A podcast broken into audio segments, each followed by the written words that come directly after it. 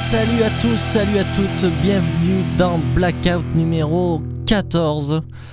Blackout, votre podcast 100% métal où on décortique notre musique et votre musique préférée tous les 15 jours. Pour ça, évidemment, je suis toujours accompagné de mon ami Wax. Comment ça va mon petit Wax?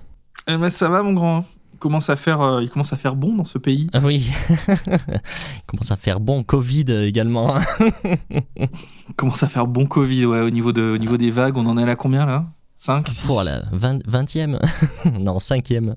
Cinquième vague. Du coup, euh, du coup, euh, qu'est-ce que, qu'est-ce que tu voulais, tu voulais dire quelque chose par rapport aux émissions précédentes? On n'avait pas eu de retour vraiment hein, quant, euh, quant à l'histoire des morceaux à la fin de, de l'émission, donc a priori on va rester comme ça. Du coup, qu'est-ce que t'en penses? Écoute, euh, moi je trouve ça cool, hein, les, morceaux, euh, les morceaux à la fin, donc euh, restons là-dessus. De toute façon, comme on disait, il y a la playlist qui est dispo de partout, donc dans le pire des cas, vous écoutez le podcast et puis après vous allez écouter les morceaux sur la playlist quand vous avez le temps et puis si vous avez envie. quoi. Allez, super, on va rester comme ça. Du coup, le podcast, vous pouvez l'écouter sur toutes les plateformes évidemment et sur le site blackout-podcast.fr. Alors, du coup, cette semaine, mon petit wax, donc on s'est choisi encore quelques petites nouveautés. Et on va commencer, alors c'est une émission toute euh, finalement toute spéciale Allemagne, hein, puisqu'on a choisi que des groupes allemands. C'est étonnant, je me suis rendu compte de ça. Euh, C'est vrai, bien vu, ouais. voilà, on va commencer avec un groupe de black metal qui s'appelle Tulkandra. Euh, et leur dernier album, euh, A Dying Wish, qui est sorti le 29 octobre dernier chez Napalm Records. Alors, pour resituer un tout petit peu, donc groupe allemand qui vient de, Munich.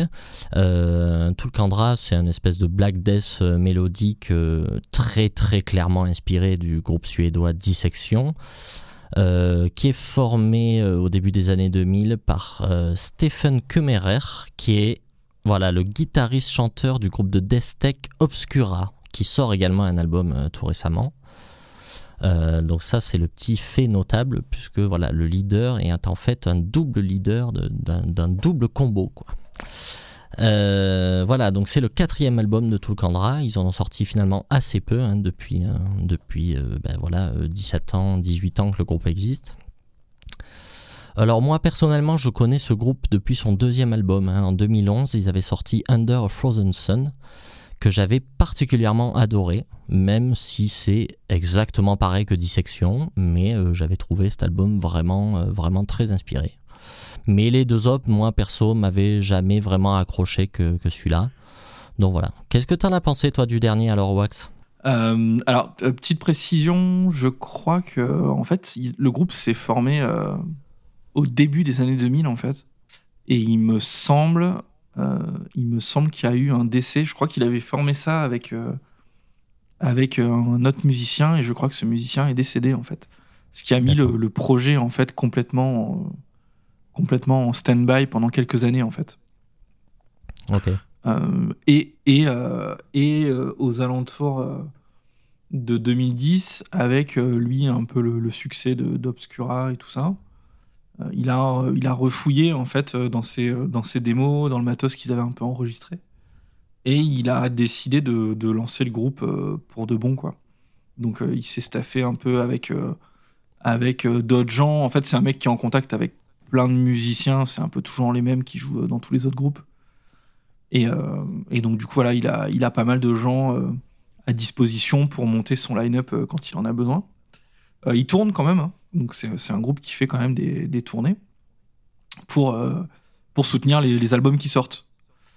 Euh. Et dernier truc que je voulais préciser qui est assez sympa, c'est tu sais d'où ça vient, euh, Tulkandra? Ouais, je sais plus, je l'ai su, mais je me rappelle plus. C'est le, le nom d'une démo de Darkthrone. Ah oui, voilà, c'est ça. Donc, donc c'est, c'est rigolo parce que ça plante un peu le décor. C'est-à-dire que les mecs se postent direct en fan euh, du style. Euh, Ouais. euh, d'une, part par leur nom, de par le visuel, qui est le, le, le, le premier contact que tu as avec un disque chez le disquaire. Ou direct, tu reconnais en fait la patte, je sais plus comment il s'appelle. L'ami qui fait des, toutes ces belles pochettes, pochettes dans les tons de bleu là, dans les années, Nétro- dans les années Nécrolord, 90. non? Euh, donc tu, tu, reconnais en fait directement cet hommage, cet hommage-là de par les couleurs, les visuels et tout ça. Il y a un hommage mhm. clairement à certains albums de Dark Throne, des albums de Lord Belial, etc. Sacramentum. Et, et, puis après quand la musique commence, comme tu disais tout à l'heure, t'es clairement direct sur le premier album, premier titre, t'es dans dissection tout de suite quoi. Et c'est évident, c'est évident. Tu te prends euh, la scène suédoise euh, Black Death euh, des années 90 pendant pendant une heure sur chaque album quoi. Et c'est pas masqué, donc il y a ce côté quand même. Et c'est important de remettre ce contexte-là pour ce groupe. Je pense qu'il y, y a, le côté fan qui est pas du tout qui est pas du tout masqué quoi. C'est clairement c'est clairement c'est clairement presque de l'hommage quoi. J'ai envie de j'ai envie de dire. Je sais pas si si toi tu le vois comme ça aussi. Ah oui, très clairement. Euh, je... Ouais, ouais, si tu veux, oui, c'est du pompage, mais c'est du pompage euh, bonne ambiance, quoi. C'est-à-dire que, ouais. C'est assumé, quoi. Ouais, ouais, ça, ça, semble, ça semble très assumé. Et puis surtout, c'est pas, euh, je sais pas, c'est pas putassier, quoi. Je sais pas, ça me fait pas gueuler, en tout cas. moi, j'aime bien. Quand c'est bien fait, j'aime bien. Donc, donc voilà, moi, je te dis, le deuxième j'avais trouvé ça vraiment, vraiment très, très bon. Et après les autres, euh, voilà, sans plus. Mais euh, j'irai, enfin, je, enfin, j'ai jamais pensé que c'était nul, quoi. Euh, à la prod, on retrouve Dan Swano. Ah oui, très bien. L'ami Dan Swano qui a produit, qui a produit beaucoup, beaucoup de choses, dont du dissection également. Oui. la, la, prod est, la, prod est, la prod est pas mal, hein, la prod est bien. Euh, mhm. Enfin, en tout cas, j'ai trouvé que la prod, était, la prod était bien. Ce que j'ai aimé sur le disque, donc globalement, j'ai bien aimé. Hein. J'ai vraiment bien aimé. Je trouve que, alors, il est assez long, il dure quasiment une heure, je crois. Euh, ça passe quand même, euh, ça passe assez vite parce que malgré le fait que la formule soit quand même un peu répétitive, c'est-à-dire j'ai une intro acoustique, je commence mi-tempo, après je blast et puis, puis je reviens un peu sur de l'acoustique, etc. Donc on a ces éléments en fait qui, euh, qui, qui, reviennent de manière un peu, un peu redondante entre guillemets. Euh, mais chaque titre a quand même, euh, a quand même un truc quoi, quand même une patte qui hmm. fait que je trouve qu'on s'emmerde pas, qu'on s'emmerde pas à l'écoute. Je trouve la partie, ça riff, il riff mais comme un salaud quoi, comme un salaud là, le, le, guitariste là, Kummerer il l'envoie quoi. Dès qu'il envoie un riff, je trouve que ça, je, trouve que c'est énorme quoi. Je trouve que c'est énorme qui, que, que, ces riffs accrochent vraiment. Et ça me fait, ça me fait le même truc avec euh, avec Obscura. Je trouve qu'il a un jeu, euh, un jeu vraiment euh, propre. Et, et, et j'aime bien les harmonies, j'aime bien ses choix de ses choix de, de riffs et tout ça. Je, je, trouve que je trouve que c'est vraiment un très bon musicien.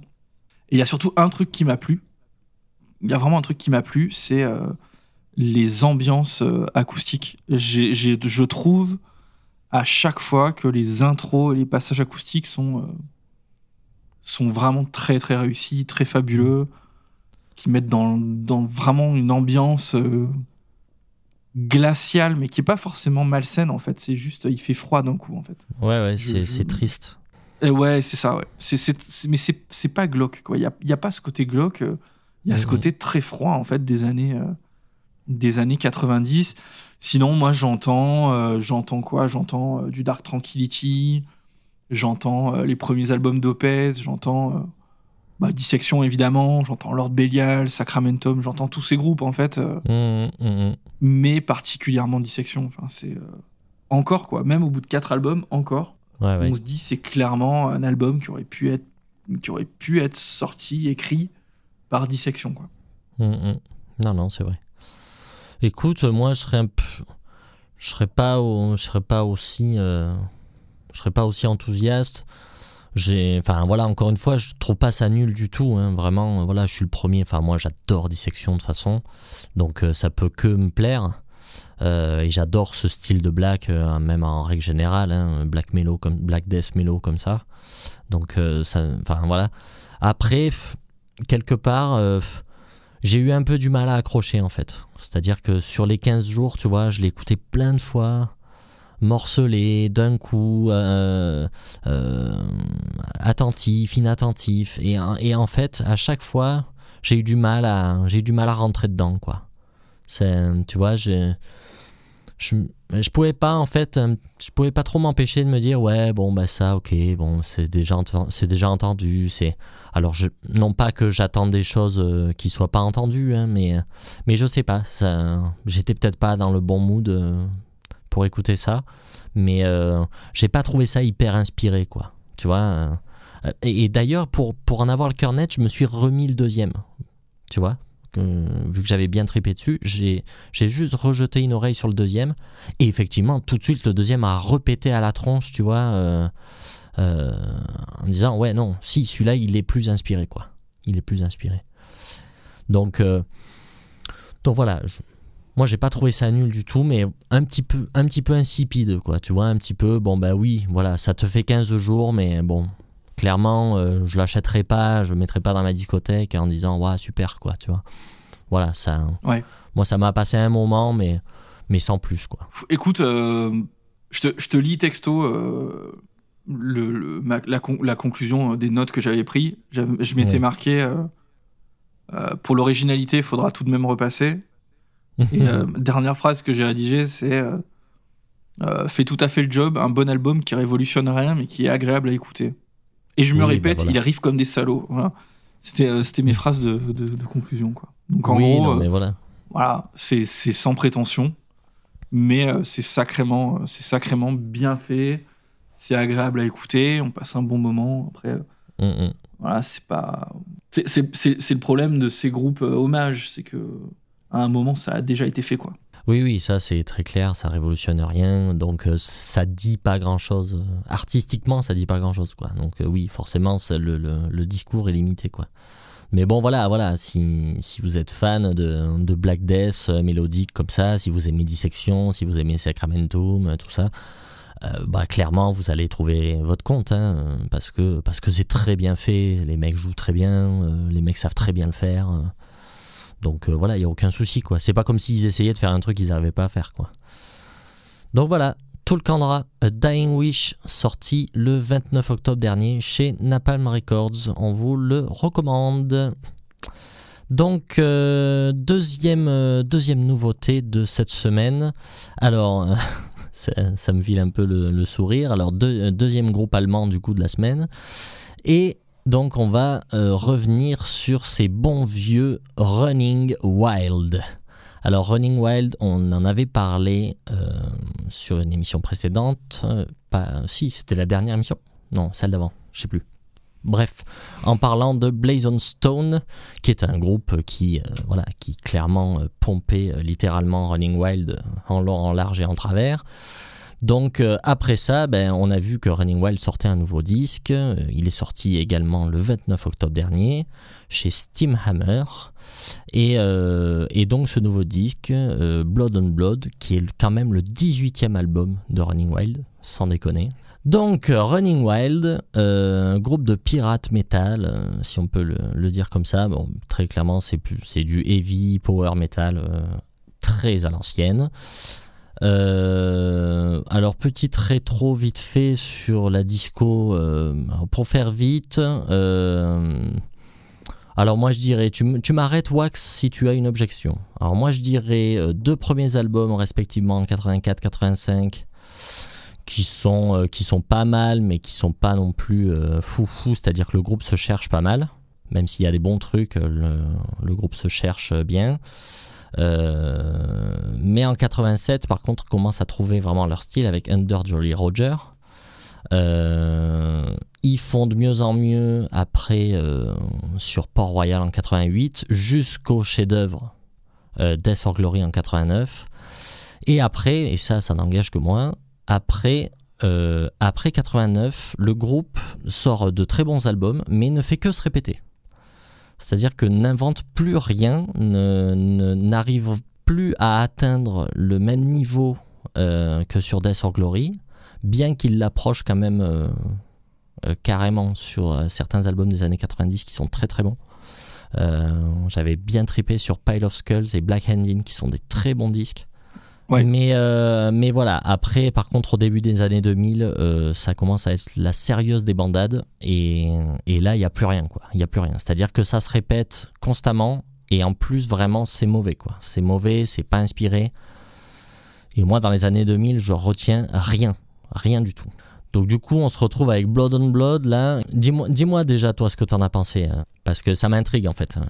Euh, qu'est-ce que j'en ai pensé euh, ils, ils, reviennent, euh, ils reviennent, ils reviennent de loin quand même, parce que ce qu'ils ont fait ces dernières années, c'était quand même vraiment pas bon. Mmh. ce qui est, ce qui est, ce que je trouve dommage en fait, c'est que tu vois dans les années 80, Running Wild, il avait quand même T'avais Rock'n'Rolf, donc qui est euh, donc euh, Rolf euh, Kasparek là, qui est le, mhm. créateur, leader du groupe, etc. Mais t'avais quand même une ossature avec des mecs genre Mike Motti et puis le, bassiste Jens Becker et tout ça, qui sont quand même restés sur les albums classiques, tu vois, qui ont fait au moins deux, trois albums, les gros albums mhm. Under Jolly Roger, Port Royal, mhm. Death or Glory et même euh, Blazon Stone après. Donc il y avait quand même, euh, si tu veux, une espèce de colonne vertébrale. Et après, c'est la foire à la saucisse au niveau du line-up, quoi. Et, mmh. en général, quand ça commence à partir en couille comme ça, c'est jamais bon pour, euh, pour la qualité de la musique. Mmh. et, et, encore pire, dans les années 2000, c'est vraiment Rock'n'Roll qui fait tout, quoi. Donc il compose tout, machin. Il a même fait des albums où c'était batterie programmée et tout. Enfin, ah, c'est horrible. Ces albums-là sont horribles. Ouais, voilà. C'est vraiment pas bon, quoi. Genre Shadow, machin. Là. Mm. Et, et, c'est jamais bon quand euh, d'un coup, un groupe surtout qui arrive des années 80, où t'avais un peu, tu vois, c'est ce truc où t'étais porté par un line-up, par l'échange entre les gens et tout ça, même si c'est toujours lui qui a beaucoup composé. Mais là, d'un coup, mm. tu te retrouves tout seul et t'as plus personne pour te dire, mec, tu fais de la merde, quoi. Tu fais vraiment de la merde, c'est pas bon ce que tu fais. Et en plus, il s'autoproduisait pendant un moment et tout. Et là, ça me faisait hein. vraiment, vraiment flipper. Voilà. Ça me faisait vraiment flipper. Écoute, euh, écoute, euh, que te dire, je peux pas te dire que c'est un album de fou. Hein.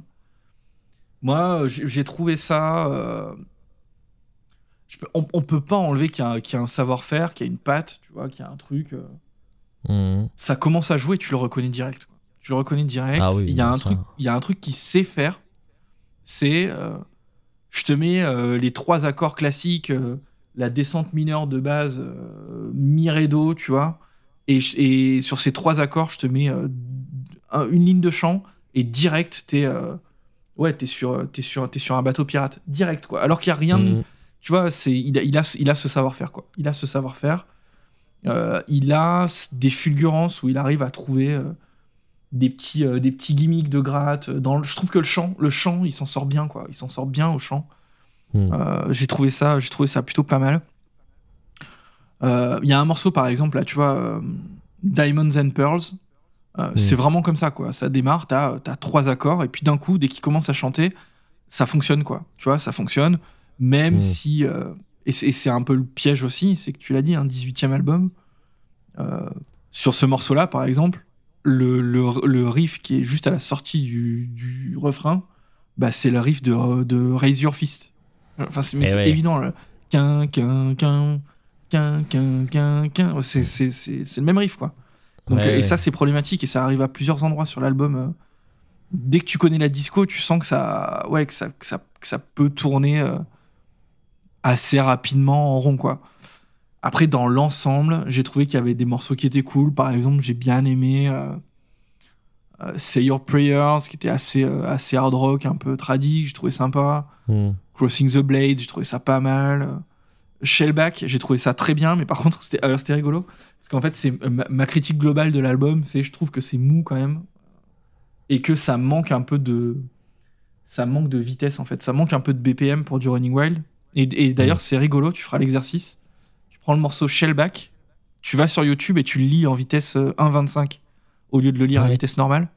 Et tu vas entendre euh, des, un morceau de Running Wild euh, de la fin des années 80. quoi. C'est vraiment rigolo.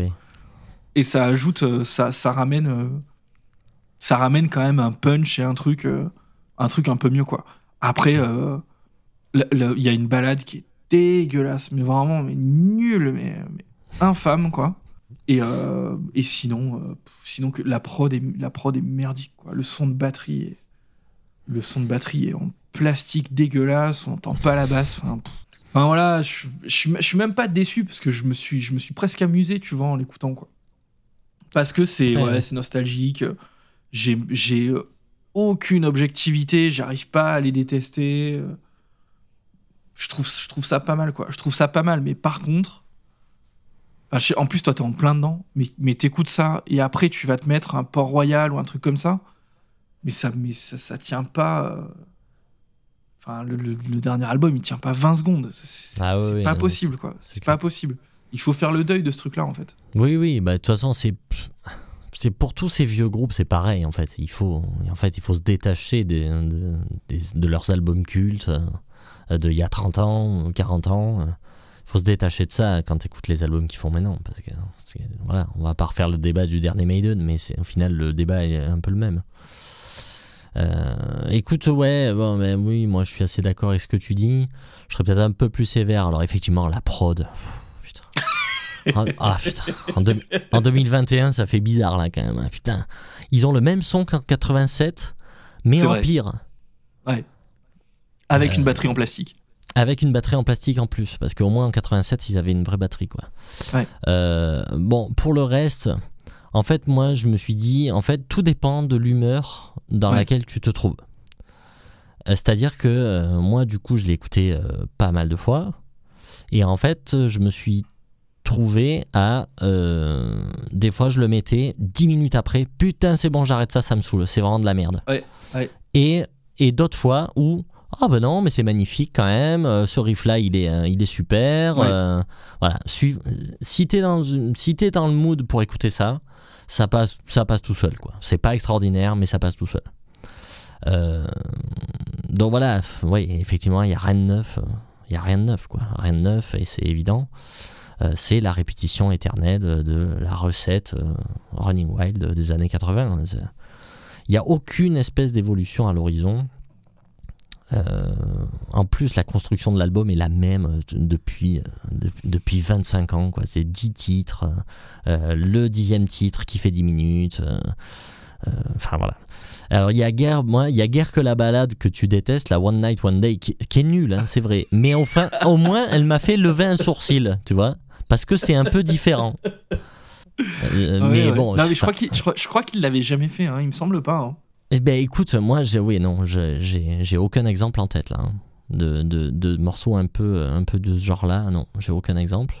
Donc voilà, ça ça m'a quand même fait lever la tête deux minutes. Euh, voilà, bon, pff, moi ce que j'en dis c'est que, enfin voilà, Running Wild, enfin Running Wild, Ro- euh, Rolf Kasparek est définitivement incapable de faire autre chose que ça. Et en fait, ça devient un peu bas du front comme truc, quoi, tu vois. Ça, ça fait un truc, bon, tu vois, bon, ça nous a amusé un temps, mais enfin là, tu as vraiment envie d'y dire, mec, euh, prends tes gouttes et prends ta retraite, quoi, tu vois. Ça, ça me fait un peu de la peine, quoi, tu vois. Je même, tu vois, c'est vrai qu'au chant, il s'en sort bien, mais quand même, quoi, tu vois, tu as l'impression qu'il a 75 ans, euh, qu'il va faire une crise d'apoplexie. euh. Enfin, ça, fait un, ça fait un peu de la peine, quoi. Ça fait un peu de la peine. euh. Enfin voilà, au final, je me, je me suis dit, bah écoute, j'ai préféré le dernier Blazon Stone, au moins il y avait un son acceptable, tu vois. Ouais, je vois ce que, je vois ce que tu veux dire. Non, mais moi, je pense, je pense que la meilleure chose qu'il pourrait faire, en fait, et euh, alors sans être spécialiste euh, du truc, mais euh, je pense qu'il faut qu'il se trouve un line-up stable, qui s'amuse, en fait, qui voit plus le truc, en fait, comme euh, quelque chose qui va lui permettre de bouffer, mais, Mhm. euh, mais, mais plus qui s'amuse à refaire de la musique avec les mêmes gens, aller en salle de répète et tout. Et, et en fait, je les verrais bien, tu vois, euh, faire l'exercice de, de- d'enregistrer le prochain album euh, en, en condition live, en fait. Tu vois, Mhm. euh, voilà, pour voir, voir ce qu'ils ont dans le bid et tout.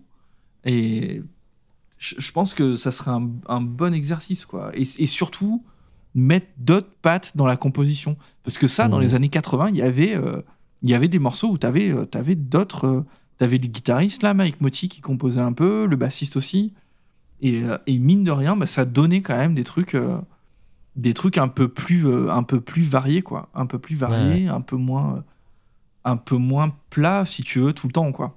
Mm, Je me souviens de, ce, de cet instrumental incroyable qu'il y a sur Death or Glory, là. Je me rappelle plus du nom de ce morceau, mais avec un solo de basse pas possible, enfin, un truc Ouais. de basse en tapping, là. Et Ouais. ce morceau-là est vraiment différent, quoi. C'est, ça reste, euh, Ouais. voilà, ambiance pirate et tout, on y croit à mort, Ouais.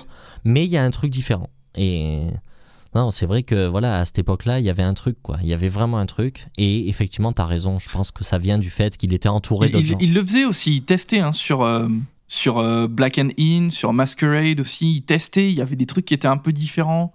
Ouais, ouais, qui étaient, euh, il, il- il se passait des choses, quoi. Il se passait des choses. façon, toute façon, tous les albums des années 90 sont vraiment, euh, sont vraiment, euh, sont vraiment bien, quoi. Euh, vraiment Pile of Skulls, pour- pareil, hein, voilà, Pile of Skulls. Il y a des trucs bizarres avec du synthé et tout. Enfin, c'est. Mhm. c'est- Non, c'est c'est pas mal, quoi. C'est pas mal. C'est- C'était, c'était un peu plus inventif quand même, même si ça, ça a essayé toujours de répéter l'exploit, mais quand même c'était plus inventif. À partir des années avait, 2000, en ça a été la, Il y avait ce quoi. truc dans les années 90 de dire ok on essaye d'évoluer parce qu'on n'est pas des cons coincés dans les années 80 il y avait quand même tu vois un peu cette intention Mmh. de de- d'essayer un minimum d'évoluer et là avec les années passant en fait il, il revient à ce que les gens attendent en fait parce que Mmh. je pense qu'il y a un malentendu dans les années 90 aussi Euh, ces, ces groupes là pensent que euh, ils n'ont pas eu de succès euh, du fait de leurs albums, mais, mais parce qu'ils avaient peut-être trop évolué ou quoi. Mais non, je pense pas. C'est juste euh, le, le, le public qui a évolué, la mode qui a changé, les, les, les producteurs qui voulaient plus de ça, les maisons de disques qui voulaient plus de ça, ils ont galéré et tout ça. Et en fait, je pense qu'il y a plein de, de- d'albums qui étaient hyper audacieux dans les années 90, qui ont été hyper mal reçus à l'époque, alors qu'en fait, euh, ils sont vraiment cool. Tu prends un, un Andorama de Creator, par exemple, c'est un album qui est vraiment chelou, mais il fallait des balls énormes pour sortir ça dans les années 90 quand t'étais Creator. quoi. Il y a Mhm. plein de groupes qui ont fait ça. Et, et Running Wild a, a fait un peu aussi euh, un peu ce truc-là. Mais, mais, mais je pense qu'il y a, y une, il y a une incompréhension. Et, et du coup, si tu veux, dans les années 2000, euh, au milieu des années 2000, 2010, ils sont revenus à l'ancienne recette en se disant c'est bon, on va parler aux fans de la première heure euh, en leur filant tout le temps la même soupe parce que ça marche, quoi. Comme Ouais. le font plein d'autres groupes maintenant qui sont en pilote automatique parce qu'ils ont besoin de bouffer aussi et que peut-être que ça les amuse même plus en fait, je sais pas. C'est ça la question. Est-ce que, est que ça les fait marrer encore ou pas de faire ça quoi? Ouais, c'est vrai que ça, c'est une, une bonne question. Moi, j'avais lu une interview de, de Rolf qui disait que qui disait qu'il faisait même plus de concerts maintenant, enfin, ou des concerts très exceptionnels en fait. Euh, Il joue en festival ou quoi, mais il fait plus de tournées, tout ça. Je trouve ça dommage en fait, euh, parce que bon, il a 60 balais, hein, Rolf Kasparek, et il, c'est pas, il est pas non plus grabataire, quoi. Donc il pourrait très bien partir en tournée et tout. Après, bon, est-ce qu'il en a les moyens? Est-ce que son label lui donne des moyens pour partir en tournée? Je sais pas. Euh, quoi qu'il en soit, bon, euh, il y avait eu un, quand même un arrêt, hein, c'est-à-dire qu'ils il ils avaient fait un concert d'adieu en 2011, je crois. Ouais. Où vraiment ouais, c'était ouais. censé être la fin du Wacken, groupe. je crois. hein. Ok. T'as presque envie de dire oui, bon ben oui, c'était le moment et en fait, euh, pour, pourquoi t'es revenu En fait, il n'y avait pas d'intérêt. En tout cas, artistiquement, il n'y a pas d'intérêt. Bon, peut-être que lui, il a un intérêt euh, personnel, euh, peut-être qu'il n'arrive pas à s'arrêter, peut-être qu'il fait ça pour pas mourir aussi, tu vois, euh, comme euh, c'est- très compréhensible. hein. Mais en tout cas, voilà, artistiquement, il n'y a plus beaucoup d'intérêt. Mais en tout cas, bon, ça, ça s'écoute quand même. hein, voilà, hein, si, si vous êtes dans un mood. Ça euh, s'écoute. euh, on peut peut-être, si vous connaissez pas le groupe, on peut peut-être vous conseiller peut-être plutôt les albums des années 80 pour commencer, sachant que Mhm. euh, ont été réédités du coup chez euh, chez Noise et que globalement ils se trouvent euh, à pas cher hein, dans l'ensemble. En ce moment, ils se trouvent. Il y a souvent des opérations où on les trouve à à 7 euros quoi. Les, les- Ouais, ouais. les gros digipacks avec des CD bonus et tout. Donc, donc c'est plutôt pas mal. Sinon, ils ont sorti un coffret il y a quelques années qui s'appelle Pieces of Eight, mhm. dans lequel on retrouve euh, un best-of des premières années, donc qui s'appelle euh, First Year- Years of Piracy. Mhm. Euh, on retrouve un- un- le fameux live de 89, là, Ready for Boarding, en vinyle. Et puis on retrouve une collection de, de- de- des singles qu'ils avaient sortis à l'époque, avec Ok. euh, ben, leurs morceaux, leurs morceaux marquants. Quoi. Donc c'est plutôt pas mal, ça coûte 45 euros, je crois. C'est peut-être pas mal pour découvrir le groupe. Carrément. Bah écoute, pourquoi pas. Voilà. Donc euh, ce qu'on pouvait dire sur Running Wild Blood on Blood sorti le 29 octobre dernier chez Steam Hammer. Voilà, mon petit Wax, on va passer aux cartes blanches. Alors ta carte blanche de cette semaine, tu nous as choisi un truc de derrière les fagots. Est-ce que tu peux nous en dire plus? Ah là là là là là là là là là là. Écoute, euh, alors, je vous ai sorti c'est vrai que, c'est vrai que ça, ça vient de loin. Je vous ai sorti un album de Holy Terror qui s'appelle Mind Wars. Euh, donc Holy Terror, c'est un groupe de trash probablement américain. J'ai même pas vérifié, mais je crois qu'ils sont américains. Ouais, ils sont américains. Ouais. Peut-être de la fake news, ils sont américains. Euh, c'est sorti en 88 chez Road Racer et Under One Flag. Euh, et, et, et, que vous dire d'autre? C'est leur deuxième album, il me semble.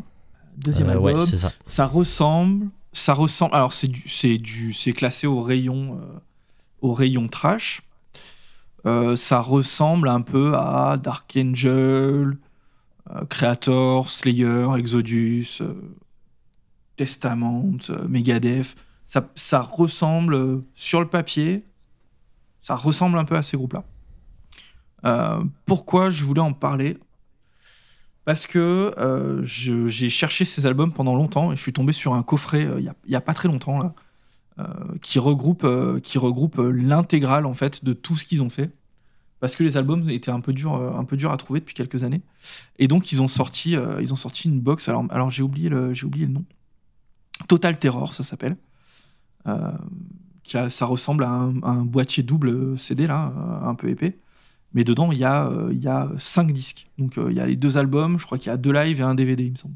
Euh, voilà, que vous dire, que vous dire, que vous dire.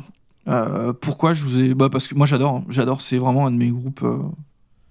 Alors, groupe, non, parce que je trouve que le premier album est moins bien. Mais par contre, cet album-là, c'est un album que je ressors vraiment très souvent. Hmm. Et dans lequel je découvre, je découvre toujours des trucs.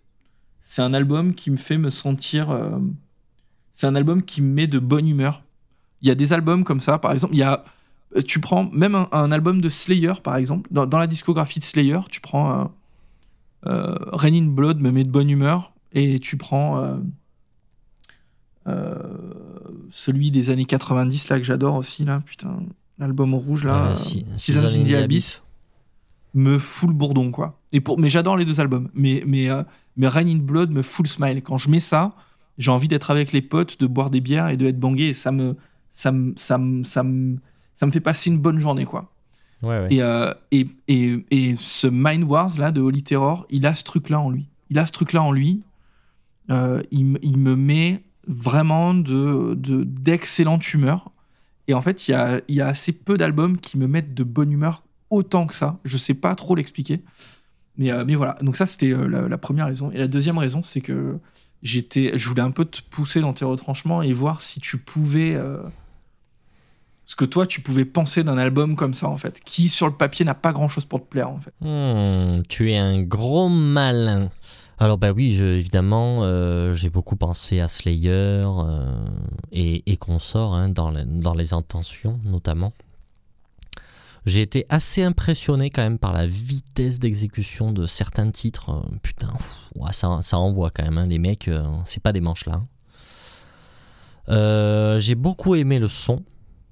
Alors, Ah, un c'est marrant, ouais, ok. un son bien à l'ancienne, euh, tout à fait, mais vraiment bien produit pour l'époque. C'est très naturel et c'est quand même puissant. Euh, c'est vraiment c'est comme ça que j'aime les prods de, de métal et surtout de, de trash comme ça de ces époques-là. J'aime bien ce type de son. C'est-à-dire que c'est euh, on a l'impression d'être dans la salle de répète, mais où c'est vraiment bien optimisé, quoi. C'est-à-dire t'entends tout bien, mais tout Ouais. reste très naturel, quoi. La, batterie très naturelle, mais, euh, mais très maîtrisée par contre. C'est, ça, ça part pas dans tous les sens là, tu, tu, comprends, tu comprends tout ce, qui, tout, tout ce qu'il fait quoi. Donc ça j'ai beaucoup aimé. Mais après voilà, de toute façon le trash en général, c'est pas trop ma tasse de thé quoi. Au final, moi quand je regarde moi ce que j'aime en trash, je fais vite le tour quoi. En fait il y a pas grand chose quoi. Euh, mais voilà, je dois reconnaître qu'il y a un énorme savoir-faire. Euh, et que, et que euh, euh, c'est consistant en fait. C'est-à-dire que j'ai du mal à accrocher parce que c'est pas une esthétique en fait qui me qui m'accroche quoi. Mais voilà, je dois vraiment reconnaître que c'est consistant, que ça cale en fait, qu'il y a de quoi faire. Cet album-là, je pense que tu peux l'écouter 45 fois et tu, et tu découvriras toujours des nouveaux trucs dedans. Ah bah déjà, que- euh, genre je les ai pas comptés, mais je crois, je crois qu'il y a à peu près euh, 10 600 riffs dedans euh, dans l'album. En fait, Ouais. ça arrête, ça arrête pas quoi. Ça arrête pas sur les morceaux. Il y a tout le temps du nouveau riff, tout le temps, tout le temps, tout le temps. Mm, mm. Il y a tout le temps. euh, on n'a on pas le temps de s'ennuyer en fait. Tu vois le, le bon, déjà il est court. hein, ça dure euh, ça dure une demi-heure, Mm, un, un peu plus, peut-être 35 minutes. Mais tu- tu- moi je trouve que pour les gens qui peuvent effectivement craindre une certaine linéarité ou une certaine redondance en fait dans les albums de trash. ouais, Je trouve Pas que là, il y a vraiment, vraiment des, des, des, des variations, des partis pris qui font que c'est frais en fait. C'est Ouais. hyper frais et à commencer, je trouve, par, euh, par le chanteur. Parce que là où tu vois, un Tom Araya va vraiment gueuler tout le temps, bah, il fait du Tom Araya en même temps, il a, il a un peu inventé le truc aussi. Euh, mais où ça reste quand même euh, assez linéaire. Je veux dire, le, le- le chant n'est pas dans Slayer euh, ce qui t'accroche le plus. Mm, mm. Là, je trouve que le mec, euh, le chanteur, il, il porte l'album, mais un truc de dingue, quoi. J'adore Ouais, comment il chante. Il a des, il a des espèces de, de, de- d'envolées. euh, on dirait presque, tu sais, du, du, du punk à roulette euh, à la NoFX parfois. euh, Exact. euh, vraiment années, années 90 et tout. C'est vraiment, c'est curieux, quoi. Les, les placements, les harmonies de voix et tout, c'est, vraiment curieux. C'est, c'est Mm. hyper particulier. Et je trouve que ça, c'est, c'est frais, ça se marie hyper bien avec le, avec le gros trash qu'il y a derrière, quoi. Ouais, ouais. Mais je suis d'accord avec toi. C'est vrai que le chanteur, euh, peut-être moi, la première écoute, j'ai dit Ah, j'ai trouvé encore plus agaçant que Tom Araya. et, au final. Et au final, à la réécoute et tout, effectivement, je suis d'accord avec toi. Il y a plein de moments où ça m'a fait penser à du punk, euh, du punk rock ou du hardcore mélodique, euh, style NoFX, tout ça. Euh, parce que oui, effectivement, il a une dimension mélodique qui est non négligeable. Et effectivement, il a une putain de personnalité. Enfin, faut dire ce qu'il est, quoi. Ouais. C'est tout de suite. euh, exactement. Il porte l'album. À lui tout seul, il porte le disque. Parce que, il, voilà, il a de la personnalité. Soit t'adores, soit tu détestes. Mais, euh, mais il se passe un truc, clairement, quoi. Donc, euh, donc je déteste pas. Euh, mais, mais bon, ouais, j'adore pas non plus. Il me manque en fait des, mélo des vraies mélodies en fait, des mélodies qui m'accrochent en fait. Euh, il me manque un petit peu d'immédiateté, un peu de. Si tu veux, à bien des égards, on peut, on peut- je pourrais comparer ça à Annihilator par exemple, Hum, mais dans une certaine mesure, c'est-à-dire que ça ressemble pas du tout à du Annihilator. Mais euh, le côté un peu décousu, un peu ça part dans tous les sens, euh, euh, le côté un peu singulier. Le petit grain de fait. folie qui a. Ouais. Euh, ça, ça, ça me fait penser à Annihilator. Mais par contre, dans Annihilator, j'ai des mélodies qui vraiment me. qui, Ouais. qui m'attrapent, quoi, tu vois. Et là, et là j'ai pas ça. En fait, il y a, y un truc clivant qui est, euh, qui pour moi est un atout, qui est une vraie personnalité en fait. C'est-à-dire Ouais. que ça ressemble pas, ça ressemble pas à tout le reste en fait. Comme comme. Annihilator en fait, euh, quand ils sortent, euh, que ce soit Alice ou Never Neverland, ils ressemblent à Annihilator. Ils font du Annihilator en fait, ce qui est quand même un tour de force quand on est en pleine période du trash et tout. Alors que tous les groupes se copient en fait et, Ouais. et beaucoup sonnent sonnent comme les autres quoi. Oui, j'ai envie de te dire, surtout euh, quand, quand il s'agit de premiers albums d'un groupe, en fait. Parce qu'autant qu'un groupe euh, décide de se singulariser un peu euh, au fur et à mesure de sa carrière et tout, euh, c'est une chose. Mais là, en fait, des, groupes euh, au début de leur carrière, leur premier disque, euh, Annihilator, voilà, tu parles de Alice et de, et de Never Neverland, euh, c'est les deux premiers disques d'Annihilator. C'est vrai que c'est vrai notable quand même des groupes aussi jeunes qui arrivent à prendre le contre-pied de, de tout ce qui existe et de faire quelque chose de différent. Non non c'est donc c'est vrai que voilà je reconnais que Holy Terror euh, fait partie quand même des, euh, des, des, des bêtes curieuses en fait du, du genre quoi. Euh, et ça fait beaucoup de bien, ça fait beaucoup de bien, même si c'est pas ma tasse de thé perso, mais c'est vraiment un truc très perso. Mais, mais je reconnais le, le savoir-faire immense, quoi. on- je veux dire, on peut, on peut s'écouter ça en soirée en buvant des coups. Tu vas pas souffrir comme si je te mettais deux heures de Exodus, quoi. Exactement. Exactement. Parce qu'il y a un truc en plus, quoi. Il y a un truc en plus. On est d'accord. J'ai- Il y a un truc qui m'a fait marrer aussi. euh, et, alors, je pense que, je pense que tu l'as pas noté. Mais euh, tu réécouteras du coup euh, même dès le premier morceau, je crois, ou le deuxième morceau, le chanteur, en fait, sur les fins de phrases, les fins de syllabes, Hmm. on dirait James Hetfield époque Reload. Donc du coup, c'est plutôt dans l'autre sens. mais, mais, mais c'est vraiment drôle, quoi. C'est vraiment drôle. Il y a des manières de prononcer et tout. Je me suis dit, ah, est-ce que Slive, il va le, il va le choper, ce truc-là, ou pas Ah non, j'ai pas, euh, j'ai pas fait gaffe à ça, tiens.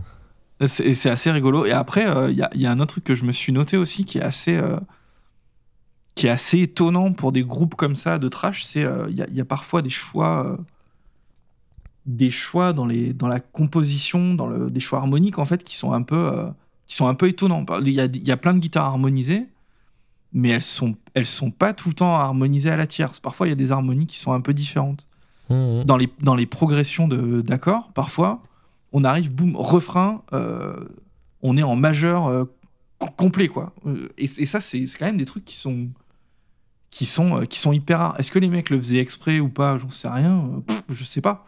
Mais en tout cas, il y, a un- y a un truc euh, un, un peu... ouais, il y a, y a un truc il y a un truc particulier, il y a un truc... il y a un truc là-dedans. Moi, ce que je me suis noté, tu vois, c'est... euh, euh, je, je m'étais noté une phrase là en rouge, c'est euh, un peu naïf parfois, mais je préfère voir ça comme un atout en fait. Parce que justement, voilà, ça, ça, ça sort du lot, quoi. Je trouve que ça, ça sort du lot.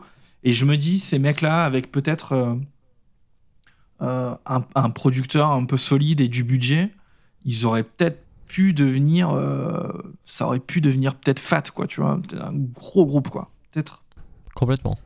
C'est assez, en tout cas, c'est assez inventif euh, pour, euh, pour, que ça, pour que ça puisse le devenir, en fait. Euh, voilà. Moi, c'est ce que je retiens. C'est que c'est que c'est vraiment inventif et ça fait beaucoup de bien. Et c'est pour ça que, quand même, même si c'est pas mon truc, je me le mets quand même dans un coin de ma tête parce que je pense que j'y reviendrai. Parce que j'ai trouvé ça trop intéressant pour, pour ne pas m'y attarder plus que ça. Et puis ça tombe bien, ils ont fait que deux albums, j'ai envie de te dire, c'est quand même mangé rapidement. Ouais. Donc voilà Ouais, ouais. ce qu'on pouvait dire euh, de ta petite carte blanche, Holy Terror. Euh, écoute, on va passer à la mienne. Euh, alors j'ai choisi cette semaine un groupe que, que j'aime bien, et notamment un album que j'adore de ce groupe que j'aime bien. On va parler de The Cult et de l'album Sonic Temple qui est sorti en 1989. Alors The Cult, c'est un, pour situer un petit peu, c'est un groupe anglais formé au début des années 80 euh, par Ian Asbury et Billy Duffy, euh, respectivement euh, chanteurs et guitaristes. Alors c'est deux immenses leaders hein, de ce groupe-là. Et bon ben voilà, ils sont deux leaders justement, ils ne peuvent pas se blairer les mecs en fait. Il faut savoir une chose, c'est que les mecs n'arrêtent pas de se prendre la gueule. Euh, donc du coup, ça a, décou- a découlé de ça une, carrière assez décousue, puisqu'il y a eu deux splits, euh, un en 95 et un en 2002. Euh, et même quand ça splittait pas, euh, enfin, ça se passait très très mal, quoi. Et notamment l'époque Sonic Temple, qui est leur quatrième disque. Le- la, production est un enfer, clairement, quoi. Donc voilà, pour resituer un petit peu la disco, en euh, respectivement en 84 et 85, ils sortent leurs deux premiers disques, euh, Dreamtime et Love, qui sont clairement des disques de, de rock gothique en fait, euh, presque de new wave. hein. ça fait vachement penser à The Cure, tout ça. Donc moi, ça perso, c'est pas tellement ma tasse de thé. Mais, mais voilà, il y a des. Enfin voilà, clairement, les, amateurs de, de, de rock gothique adorent les deux premiers albums de Cult. hein. Donc euh, ça, c'est à noter quand même. Et à partir de 87, ils changent complètement de, de facette. Et en fait, ils font un rock hyper, euh, hyper simple à la ACDC. Et ils sortent un troisième album qui s'appelle Electric, qui est produit par Rick Rubin, rien que ça. Et, euh, et cet album-là est vraiment excellent aussi. Vraiment, voilà, rock ultra simple et ultra énergique. Et ensuite, quatrième album, ils changent encore de facette. Et là, ils reviennent à quelque chose d'un peu plus mélodique d'un peu plus sombre. euh, Et euh, beaucoup plus implanté dans les années 80 en termes de son, tout ça. Euh, avec leur quatrième album, du coup, Sonic Temple, qui est produit cette fois par Bob Rock. Donc, production radicalement différente. Mais enfin bon, les mecs savent s'entourer quand même, hein, parce qu'après Rick Rubin, Bob Rock, c'est parti quoi. Les mecs, les mecs, ils avaient des sous quand même. Donc voilà, il y a beaucoup de nuances artistiques hein, de toute façon dans tous les disques qu'ont fait ce, groupe. Après ça, le groupe s'est pas mal répété euh, sur l'album suivant et euh, dans les années 90, euh, ils ont rien fait de notable, j'ai trouvé. au début des années 2000, ils sont revenus avec un super album qui s'appelait, je crois, Beyond Good and Evil. qui, est, vraiment un super bon album de, bah hard rock de ces années-là. Ça ça m'a fait penser en fait aux albums des années 90 de Metallica. Euh, parce que c'est le même type de son, ben, c'est la même paire hein, qui a produit un Bob Rock et Randy Staub C'était, c'était eux derrière ça aussi. Euh, du coup, cet album-là est vraiment excellent. Et après, euh, ils ont sorti encore quelques albums jusqu'à, jusqu'à maintenant. Hein. Enfin, je crois que ça existe encore. Hein. je sais pas si le dernier est pas de 2016 ou 2017, un truc comme ça. Euh, mais après, bah, ça reste du rock, euh, ça reste du rock un peu type indépendant. Enfin, c'est pas. Enfin, moi, c'est, c'est plus trop tellement mon truc, quoi. Ça n'a plus grand chose à voir avec vraiment du hard rock ou du metal, quoi. Et donc, euh, Sonic Temple en 89, qui est leur quatrième, et c'est clairement le plus gros carton du groupe. Ils en ont vendu des palettes, un truc de fou, quoi. Alors, on rappelle du coup qu'il est produit par Bob Rock en 89 que le groupe part en tournée pour défendre cet album-là à travers les US, en première partie de Metallica, bien sûr.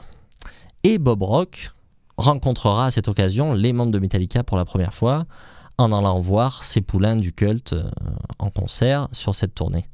Et le reste, euh, ben, on connaît la suite en fait. Hein. Ça appartient Donc à sur la tournée Justice.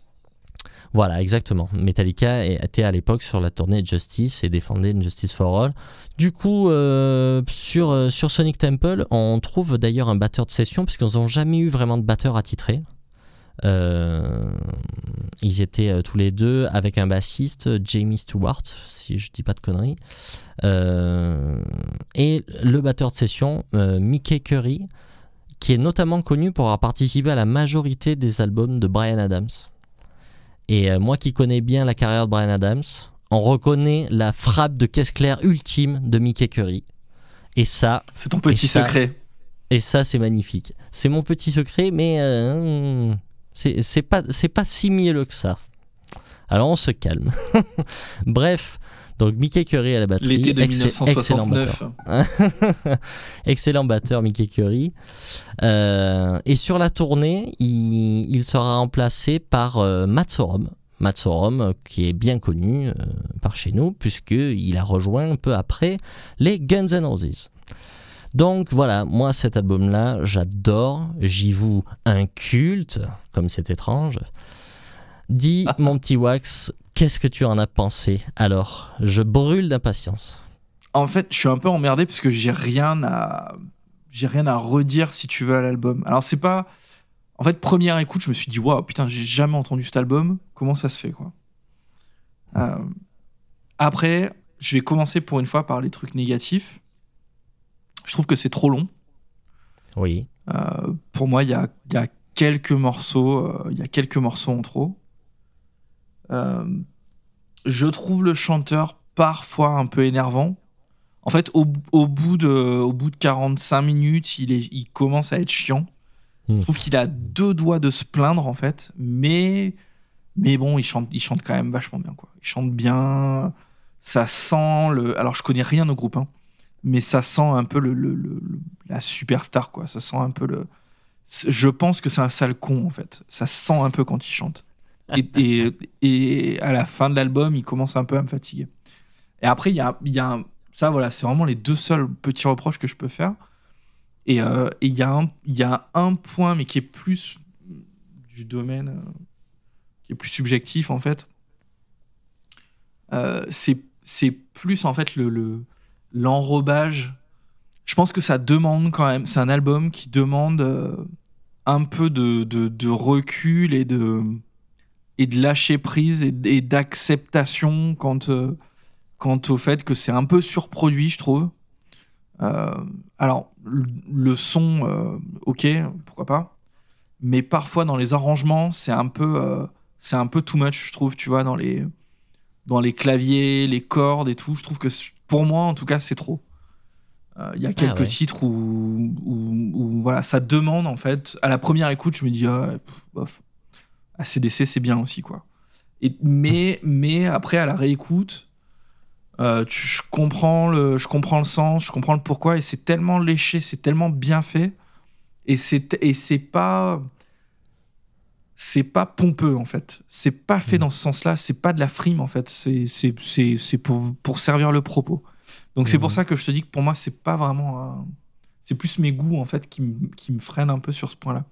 Mais sinon, euh, sinon j'ai trouvé ça, j'ai trouvé ça vraiment frais. Alors j'ai un, peu de mal. Et du coup ça me, ça me rassure un peu ce que tu me, ce que tu me dis là quand tu, tu resitues l'histoire du groupe, parce que j'ai vraiment du mal à définir en fait ce, ce, ce style de musique. Parce que on est, euh, on, on sent, une, on sent du, du, du hard très traditionnel, mais en même temps il y a toujours un petit truc qui est assez avant-gardiste, je trouve, et qui est, qui est assez euh, révélateur de ce qui va se passer, euh, notamment dans la scène grunge et tout. Je, je, je- j'entends un peu de ça, tu vois, de ce qu'on va avoir dans les, euh, les Soundgarden, ce, genre de, de groupe, tu vois, Alice in. Chains et tout ça.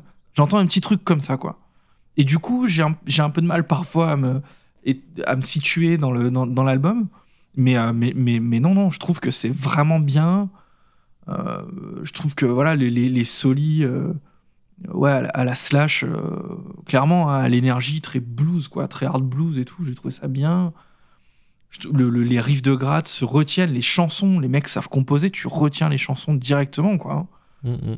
Euh, et puis j'ai trouvé, il y a, il y a- il y a des, mais- mais voilà, ce qui me, ce qui m'a le plus marqué, c'est euh, le fait de- d'avoir du mal à à vraiment raccrocher ça à un style que je connais, dans lequel je suis à l'aise, parce que ça me tire en fait quelques années après, en fait, plus loin, Mm. vers, euh, vers le grunge. Et il y y a des petites expérimentations. euh, parfois, euh, j'entends des petits trucs un peu, euh, un peu hindous ou orientaux. Je sais pas comment l'expliquer, mais il y y a un petit truc comme ça. Ouais. Euh, moi, ça m'a fait penser. Est-ce que tu connais ce morceau des Beatles qui s'appelle Tomorrow Never Knows? Tu connais ça? Oui, je- Avec oui, une espèce oui, de je- boucle de sitar là. Mm, mm. Je sais pas pourquoi y a, ça m'a fait penser un peu à ça parfois. Ouais, ouais. Exactement. Ça m'a fait penser un peu à ça euh, parfois. Alors c'est peut-être sur un ou deux morceaux, mais tu vois des trucs un peu hypnotisants et tout. Mm, mm. Enfin, voilà, j'ai trouvé que ça avait euh, qu'il y a une densité, il y a une richesse dans cet album. Euh, et, je, et je vais alors je sais pas, j'ai dû l'écouter 5-6 fois, tu vois, je vais avoir besoin encore de de l'écouter et l'écouter. Je l'ai commandé, mais je l'ai pas encore reçu. Mm. Mais, euh, mais non, non, mais j'ai, j'ai, j'ai- bah non, non, j'ai bien aimé, quoi. J'ai vraiment bien aimé. Euh, je sais- pas quoi te. Quoi, non, j'ai trouvé ça vraiment bien, quoi. Je trouve ça vraiment bien. Yes. Mais ça demande, pour quelqu'un qui, qui aime les guns et, et Asdes, ça demande quand même un peu de recul en se disant que tu vas pas avoir que ça, quoi. Tu vas, tu vas avoir de ça. Il y a des morceaux genre euh, euh, New York, euh, New York City, New là. York City, ouais. par exemple. Mm, Ouais, voilà. Où, où là, on est très direct, quoi. C'est du hard. euh, mm, C'est mm. du hard très direct. C'est très bien fait. Il y a aucune surprise, mais il y a des morceaux un peu plus. euh, Ouais, il y a des morceaux un peu plus. euh, Un peu moins accessibles, je trouve, et un peu avec plus de profondeur que ça. Et je Ouais. pense qu'il y a des gens qui peuvent ne pas, ne pas aimer ça. Oui, oui, non, c'est sûr qu'il y a, il y a une part de sombre. hein, de, bah, de toute façon, voilà, quand tu- exactement comme tu disais, hein, quand tu resitues et que tu vois un peu d'où ils viennent et que tu vois que, le, que les deux premiers, c'est du rock gothique, euh, voilà, c'est très noir, euh, bon, eh ben ok, tu, tu captes. Et donc, il reste évidemment euh, beaucoup de ça dans Sonic Temple. Moi, je, ouais, je, je comprends tout ce que tu dis et j'adore ce disque, notamment pour la raison que tu viens d'évoquer, c'est euh, parce que je le trouve incroyablement visionnaire. On est en 89 et en fait, euh, la première fois que je l'ai entendu, euh, j'aurais juré qu'on était en 94 ou 95, quoi. C'est- Enfin, ça sonne très, très, très 90. Euh, exactement les groupes que tu as cités, Soundgarden, Alice in Chains, ça fait penser à tout ça en même temps. Alors oui, il y a encore un petit côté 80, mais peut-être plus dans le son, ou dans, ouais, dans certaines sonorités de guitare qui font un peu penser encore aux années 80. Mais quand même, euh, quand même c'est assez, euh, assez visionnaire et assez implanté dans les années 90 au final. donc voilà, moi j'adore vraiment ce disque. Et effectivement, le, le chanteur peut être assez énervant. En fait, il a un timbre hyper particulier. Euh, donc c'est vrai que c'est un peu qui tout double quoi. Hein. Soit tu soit adhères tout de suite, soit tu détestes, mais c'est vrai qu'il peut être un peu agaçant.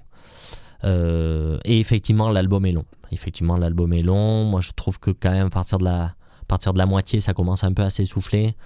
Et il y a des bons titres aussi vers la fin là. Je pense à Wake Up Time for Freedom qui est vraiment pas mal. Euh, mais en tout cas toute la première moitié est hallucinante quoi. Moi de tous les tous les premiers titres, la Sun King, Firewoman, American Horse, euh, Eddie Ciao Baby, euh, Sweet Soul, Sister qui est vraiment avec l'orgamonde là, mais laisse tomber. Euh, Soul Asylum même, tu vois, dans, le genre sombre, tu vois, Soul Asylum, je le trouve. Il, est, il, est, il est, connu ce morceau, non? Sweet Soul Sister le, le, le, morceau là, Soul Asylum, il est, il est connu ce morceau, non? Je sais pas du tout. Je sais pas du tout est-ce ce qui est sorti en single là de cette année-là de, de cet album-là. Je sais pas quel morceau avait été mis en avant. Euh, parce que moi j'ai découvert ça euh, il n'y a pas si longtemps. Hein. Moi j'ai découvert ça il y a peut-être 3 ans, 4 ans. Euh, donc je saurais pas dire ouais non quels sont les morceaux les plus connus. Non, je crois que c'est vraiment ouais Firewoman par contre est super connu, ça je sais. mais après les autres je sais pas. En tout cas, euh, en tout cas voilà, c'est un, un disque que j'aime beaucoup. J'aime beaucoup le son aussi voilà, de ce disque. J'adore la prod de Bob Rock. Euh, parce que voilà, ben, je trouve, encore une fois, je trouve que c'est visionnaire, je trouve que ça a de l'impact, euh, je trouve qu'il il y, a, y a des mélodies qui se retiennent bien, c'est bien foutu quoi. C'est en fait, voilà, les gens, il y a, y a des gens qui savent faire des disques quoi, vraiment quoi. Et et tout de suite, tu mets le début de l'album, tu fais OK, c'est bon. Voilà, ça c'est du rock qui passe à la radio et on sait pourquoi. C'est ça, ça défonce quoi. Franchement. Mais, en, même, en même temps, je trouve qu'on peut on peut pas le résumer que à ça, parce qu'effectivement, quand tu mets l'album, il y a ça. Il y a euh, il y a deux trois titres où vraiment c'est comme ça. C'est euh, mm, mm. Stadium Rock, ultra efficace, ultra bien produit, mais avec de la mm. vraie chanson. C'est vraiment bien. mais par contre, je trouve que derrière, euh, des morceaux avec un niveau de lecture euh, différent, quoi, avec des prises de risque, avec dans le son, dans les arrangements, dans l'écriture, dans, tout en fait. Et, et, et c'est c'est quand même euh, c'est quand même très avant-gardiste. Ouais, je trouve que t'as ouais as, as, raison quoi. Ça ça préfigure clairement ce qui va y ce qui va arriver après.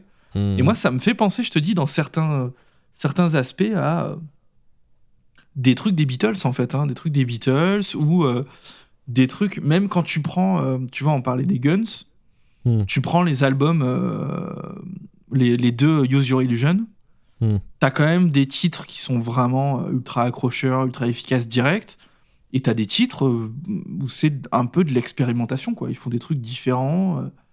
T'as plein de, de, de, genre de l'harmonica, des trucs qu'ils n'avaient pas l'habitude d'utiliser, beaucoup plus de piano qu'avant. Tu sais, c'est différent, quoi. Il y a, un hmm. truc différent. Donc t'as pas, il n'y a pas une seule lecture, il y a pas, voilà, c'est ça. En fait, moi, c'est ça que j'ai ressenti au global, c'est que t'as pas de, il y a un fil conducteur, mais les morceaux sont sont quand même, t'as différents types de morceaux sur le sur l'album. Oui. Euh, et euh, donc ouais, t'as du stadium rock, mais t'as des trucs un peu plus euh, un peu plus sombres. Et t'as raison, ça doit venir de de leur passé du coup, si effectivement ils étaient plus plus dans le goth et tout ça avant. Mais, mais en tout cas, enfin Ouais, non, bonne découverte, quoi. Bonne découverte. Moi, je peux. Je vous le recommande euh, aisément à, tous ceux qui aiment euh, vraiment soit le hard rock, soit le rock un peu euh, alternatif des années 90, en fait. Hein, le, le, tout le grunge, ou je sais pas comment ça s'appelait. Alice in Chains, c'est classé dans le, dans le grunge Ouais, ouais, ouais, clairement, on est dans le grunge, hein, la vague grunge. Et post-grunge. Un peu Pearl Jam. Ouais, ouais, Pearl, Pearl Jam, Soundgarden tous ces trucs. Euh, c'est clair, hein, ça, voilà, ça préfigure carrément ça. Euh, alors après, euh, ce, voilà, ce qui est dommage du coup, c'est que après ça, ils ont sorti un album qui s'appelle Cérémonie en 91 et qui est clairement un peu Sonic Temple 2, mais en pas bien, en, encore plus long, et c'est dommage. Et après, ils ont sorti un autre disque en 94 qui s'appelle The Cult d'ailleurs, je crois, et qui est vraiment pas terrible. Et du coup, bah, après, il n'y a, y a, plus grand chose à, en tirer, quoi. Et voilà, sauf peut-être, voilà, l'album du retour en 2001, où là, on est vraiment dans du, gros hard rock année 2000 euh, qui, va bien, quoi. Franchement, je te conseille d'écouter celui-là aussi, Beyond Good and Evil, là, en 2001. C'est vraiment cool, c'est pareil, c'est bien dans ces années-là, tu vois. euh, on n'est on pas dépaysé, quoi. Mais encore une fois, voilà, ça montre encore une facette différente de ce groupe. Euh, c'est ça aussi qui est intéressant dans ce groupe, c'est que c'est que mine de rien, ils ont beaucoup, ils ont beaucoup changé d'esthétique au fur et à mesure de leur carrière, quoi. Euh, au moins, au moins par trois ou quatre fois, ils ont, ils ont complètement changé de, complètement changé de, de- style presque en fait. Donc, euh, donc voilà. Mais en tout cas, Sonic Temple, moi, c'est un, un disque que j'adore hein, euh, et que je vous recommande chaleureusement. Voilà mon petit wax pour ma carte blanche. Est-ce qu'on s'écouterait pas un petit single, dis-moi? Petit single? Alors cette semaine, on vous a préparé la dernière sortie de Praying Mantis qui s'appelle Cry for the Nations. Sachant que Praying Mantis a annoncé la sortie d'un album en janvier 2022. Magnifique, on est impatient. On y va? Go.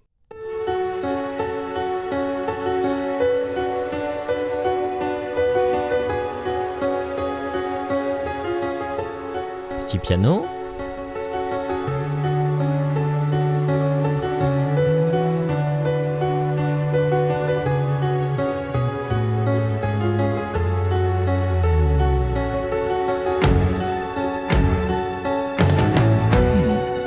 Petite orchestration. Petite Pourquoi petite? C'est en- Là, on est dans le générique du professionnel, hein, par Ennio Morricone. hein.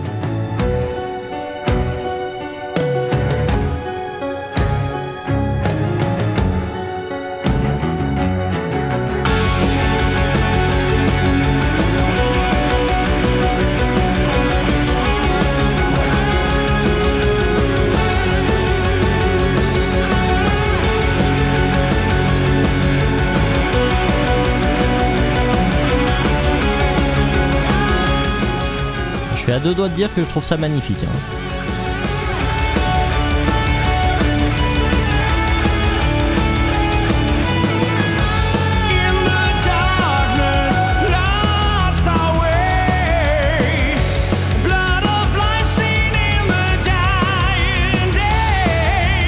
On est en plein dans les années 90. hein. C'est clair. On croirait presque entendre un peu du strato, tu sais. Ouais, il y a un truc comme ça. Tyranny.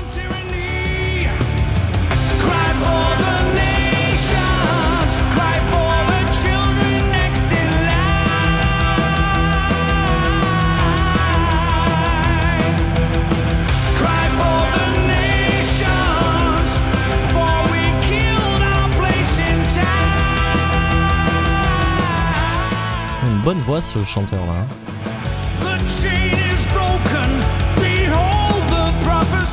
Petit piano derrière.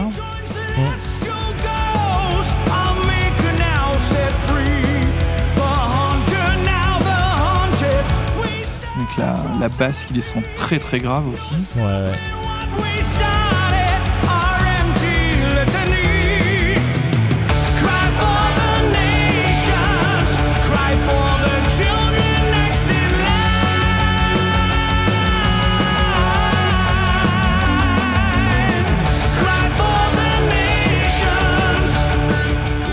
Ouais, c'est très sympa. C'est pas, c'est pas extraordinaire hein, pour l'instant.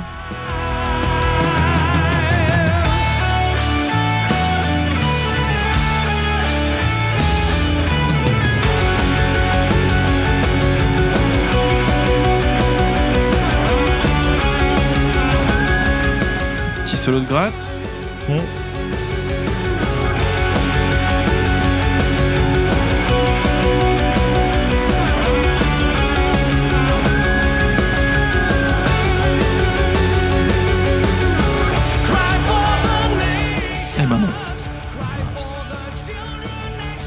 C'est un peu dommage.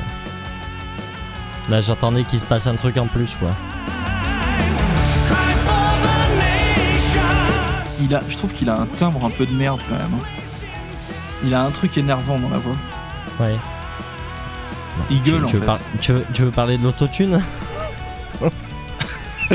Je crois que c'est ça qui est énervant. Non, mais Eagle, en fait. Un peu comme Ouais. un, peu un James Labrie, tu vois.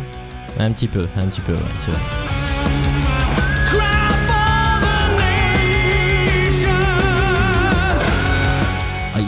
Quand même beaucoup moins que James Labrie. hein.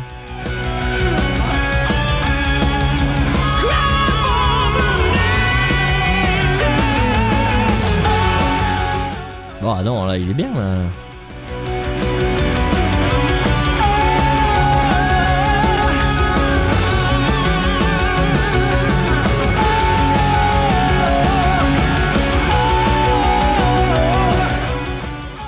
C'est un peu dommage parce que là, on est à 4 minutes 30. Ouais, À il y a 2 eu- minutes 30, ils avaient déjà tout dit, quoi. Ouais, ouais, c'est exactement.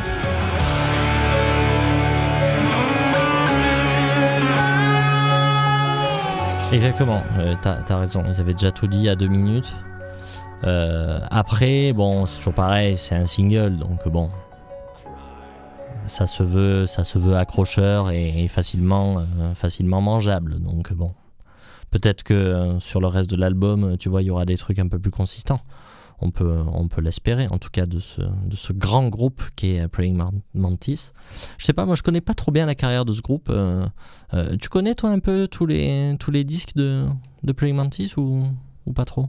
Eh ben non, pas du tout. Je connais juste, euh, juste euh, l'album, euh, l'album bleu là. Non, j'ai oublié le nom. Je vais te dire ça tout de suite. Euh, Time Tell, Tell Time No Lies, le No classique. Exactement. Donc euh, excellent album. Mais euh, mais euh, non non, je connais pas la suite. Mais par contre, ça m'a été conseillé, conseillé chaleureusement quoi. Oui, oui, oui. Donc non. Puis même même les albums récents hein, m'ont été conseillés. Même ce qui s'est passé dans les années 90. Ouais, ouais. Et pareil, je crois que c'est un groupe qui a eu quand même pas mal de, de changements de line-up et tout ça. Mm, mm. Et qui est passé. Qui arrivait, à- qui arrivait un, un, un peu, j'allais dire un peu tard dans la New Album, mais, euh, mais pas vraiment, parce que Ah, Time tant. No Lies, ça doit être 80 ou 81. C'est 81, ouais. Euh, 81, ouais. Mais ils avaient un côté quand même euh, extrêmement pop, en fait. Dans. Et, et c'était un peu la course. euh, la No Album, c'était un peu la course à qui c'est un peu le plus méchant, qui c'est qui a les- la plus grosse tub et tout. Et, mm. je, et je crois qu'ils ont, ils ont, ils ont pas pris ce virage-là, quoi. Et, du- et du coup, euh, bon, ils ont derrière, euh, ils sont passés un peu inaperçus. D'ailleurs, même le classique, hein, le, le Time Tells No Lies, c'est pas un album qui est hyper connu, quoi. Ah non. ça reste clair. quand même euh, de la no album un peu, euh, un peu, un peu underground, quoi. Donc, euh, mm. Alors que ça défonce, hein, c'est vraiment un des Alors meilleurs albums très, de toute la vague. hein. Ouais, c'est très très bien, que ce soit dans la prod, euh, les morceaux, euh, enfin, enfin tout quoi. D'ailleurs, c'est rigolo, Mhm. tu vois, parce qu'ils reprennent un morceau des Kings euh, dessus. Oui. Donc ça te, ça, tu vois, il y a, y a ce côté un peu, euh, un peu, je m'accroche au passé entre guillemets, tu vois. euh, Je vais Mhm. chercher des groupes euh, peut-être plus blues ou même, Ouais, tu vois, les Kings, ils ont fait des trucs plus pop aussi. hein. Et donc il y avait ce côté-là sur sur cet album. Il y a aussi il y a un côté, il y a des claviers, tu vois, qui sont assumés. Il y a des refrains euh, avec plein d'harmonies vocales et tout ça, ce qui était euh, Ouais, ouais. très peu usité dans les, dans les albums de la New Album de cette époque-là. Mm, mm. Donc, euh, donc ouais, c'était un album, un album à part, quoi, mais, euh, mais, mais, mais un très très bon album, vraiment excellent, très très professionnel par rapport à ce qui se faisait euh, à Ah l'époque, quoi. Ouais, ouais. Non, non, c'est vrai. Mais après, effectivement, ce qu'ils ont fait après, j'ai pas, j'ai pas écouté non plus. Même si, voilà, pareil, ça m'a été beaucoup conseillé. J'ai eu l'occasion de les voir en live euh, il y a pas très longtemps, là, à Marseille. euh, il y a, y a peut-être deux ans ou trois ans, je sais plus. C'était peut-être juste avant le Covid. Euh, C'était excellent. C'était excellent. On a eu un petit florilège, en fait, de, voilà, de- des morceaux de leur carrière et tout. et notamment, voilà, des trucs des années 90 et tout j'ai vachement accroché quoi. Ça m'a donné vraiment envie de, de, de découvrir tous leurs disques. hein, donc, euh, donc voilà, bah, peut-être que ce sera l'occasion, là du coup le, le nouveau qui sort, hein, ce sera l'occasion de, de mettre la main un peu sur tous les disques. Euh, Qu'est-ce que je veux dire Euh, Tu sais quand est-ce qu'il sort le, le nouveau Praying Mantis En janvier, c'est ça? Il sort le 28 janvier 2002. Ok, génial. Bon, eh ben voilà. Eh ben, 2022. Parce que 2002, c'était il y a 20 ans. Mais... Ah oui, non, tu as dit 2002, oui, non. voilà, très bien. Praying Mantis, euh, dernier single. Cry for the Nation du nouvel album Catharsis. Apparaître donc. Euh, bah écoute, mon petit Wax, nous voilà à la fin de notre gentille émission. Euh, on n'a plus qu'à vous dire euh, dans 15 jours. Passez un très bon week-end. Prenez bien soin de vous. N'oubliez pas euh, le site blackout-podcast.fr et évidemment toutes les plateformes pour nous écouter. À bientôt! Ciao, ciao